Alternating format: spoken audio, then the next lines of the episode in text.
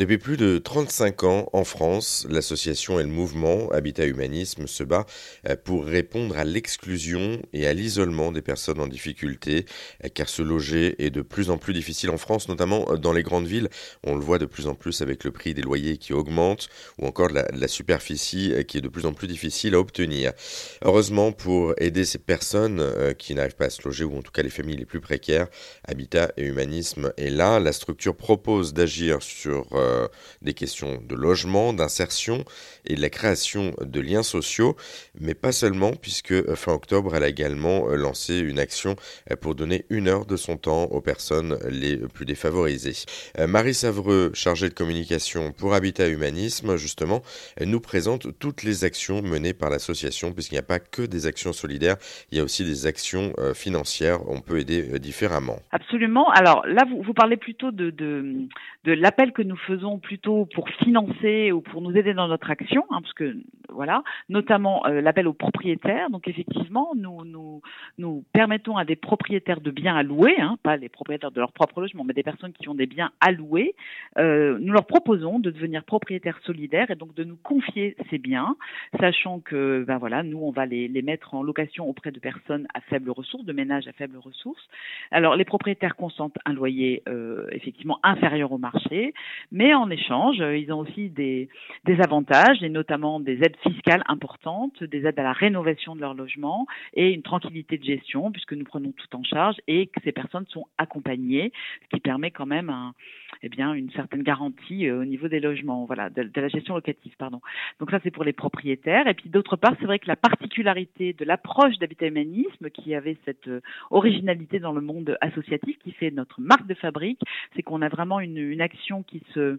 qui se situe à la croisée de l'économique et du social et que nous proposons pour financer notre action euh, des, des démarches d'épargne solidaire. Donc nous proposons à des épargnants de placer leur argent, alors soit directement dans nos sociétés foncières qui produisent du logement, donc deviennent ces, épargnants vont devenir actionnaires de nos sociétés foncières. Et là aussi, il y a des avantages fiscaux.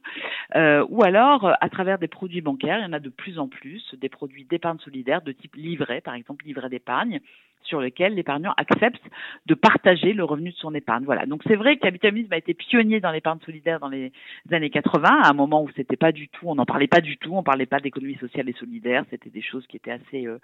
euh, bah, qui étaient assez confidentielles et qui aujourd'hui sont devenues beaucoup plus euh, communes. Et on a de plus en plus de, de, personnes, comme vous et moi, qui souhaitent que, le, que son argent ait une, une dimension utile, une dimension solidaire et donc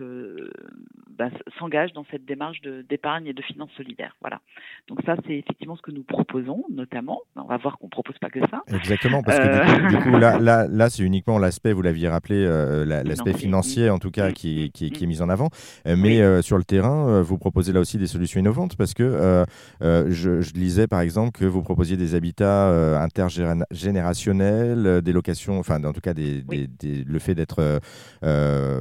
logé notamment dans des EHPAD aussi ou dans des espaces collectifs euh, de quartiers équilibrés, ce qu'on appelle. C'est quoi d'ailleurs les quartiers équilibrés? Alors, c'est un euphémisme pour dire euh, des quartiers qui ne sont pas des quartiers de relégation, parce qu'en fait, vous savez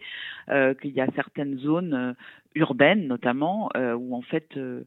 qui sont des zones euh, à forte proportion de personnes en grande difficulté, qui créent que c'est des zones plutôt avec de l'insécurité, c'est très difficile pour élever une famille, c'est compliqué. Et donc effectivement, nous, euh, depuis là aussi, c'est un des credos d'Habitat Humaniste, c'est vraiment la mixité sociale et urbaine.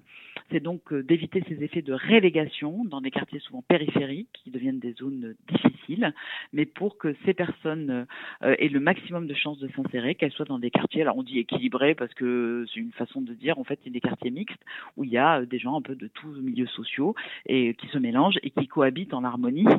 euh, et pour lequel du coup euh, ces quartiers il y a aussi des facilités, des services, des transports et, des accès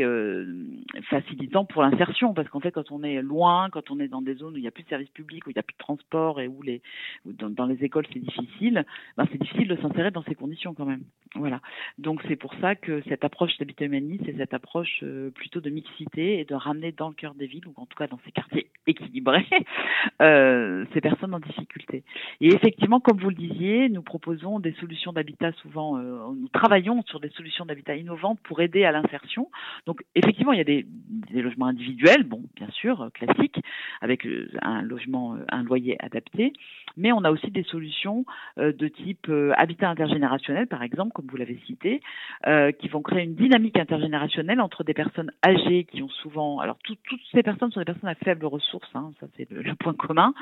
euh, mais on a des seniors qui, en plus d'avoir des faibles ressources, sont souvent dans des grandes situations d'isolement, et du coup, bah, cet isolement, ces faibles ressources vont, se combiner pour précipiter l'arrivée de la dépendance souvent,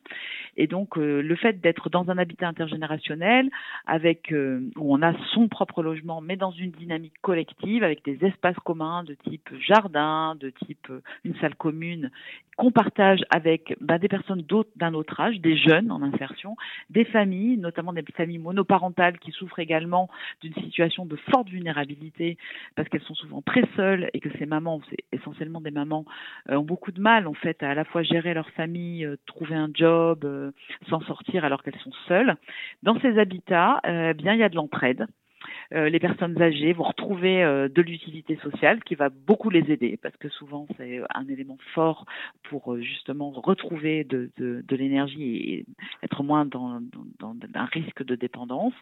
les familles monoparentales vont être un peu plus sécurisées parce que eh ben, il y a ces personnes âgées avec qui elles peuvent discuter, partage d'expériences, puis qui peuvent donner des coups de main, de garder un peu un enfant pendant qu'on va souffler un coup, pendant qu'on va faire une formation, etc et les jeunes, qui sont souvent aussi très isolés, hein, parce que vous savez, les jeunes, c'est aussi un public très vulnérable. Euh, qui, on ne peut pas avoir le RSA avant 25 ans, donc en fait, les jeunes, souvent, ont zéro revenu, en fait. Hein, donc, euh, donc c'est très difficile et là aussi trouver un réconfort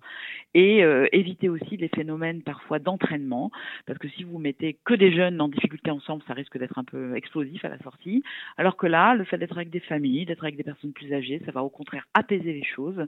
et les jeunes vont aussi trouver un, support de type euh, conseil, échange d'expérience. Voilà. Donc c'est cette dynamique intergénérationnelle qui est une dynamique très positive que nous mettons beaucoup en place désormais. Hein, ça fait plus de dix ans que nous expérimentons, nous développons cette, euh, ces habitats sur le territoire. Euh, voilà, aujourd'hui on a une quarantaine de maisons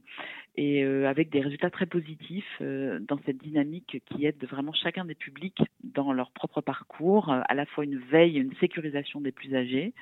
ou des personnes fragilisées par un handicap par exemple, et puis pour les plus jeunes ou pour les familles euh, un tremplin pour de l'insertion sociale. Vous l'avez compris, le projet au cœur d'Habitat Humanisme, c'est vraiment de créer du lien, du lien social, du lien humain. Euh, pour en savoir plus justement sur cette structure Habitat Humanisme, eh bien direction notre site internet erzen.fr où on vous a mis euh, tous les liens.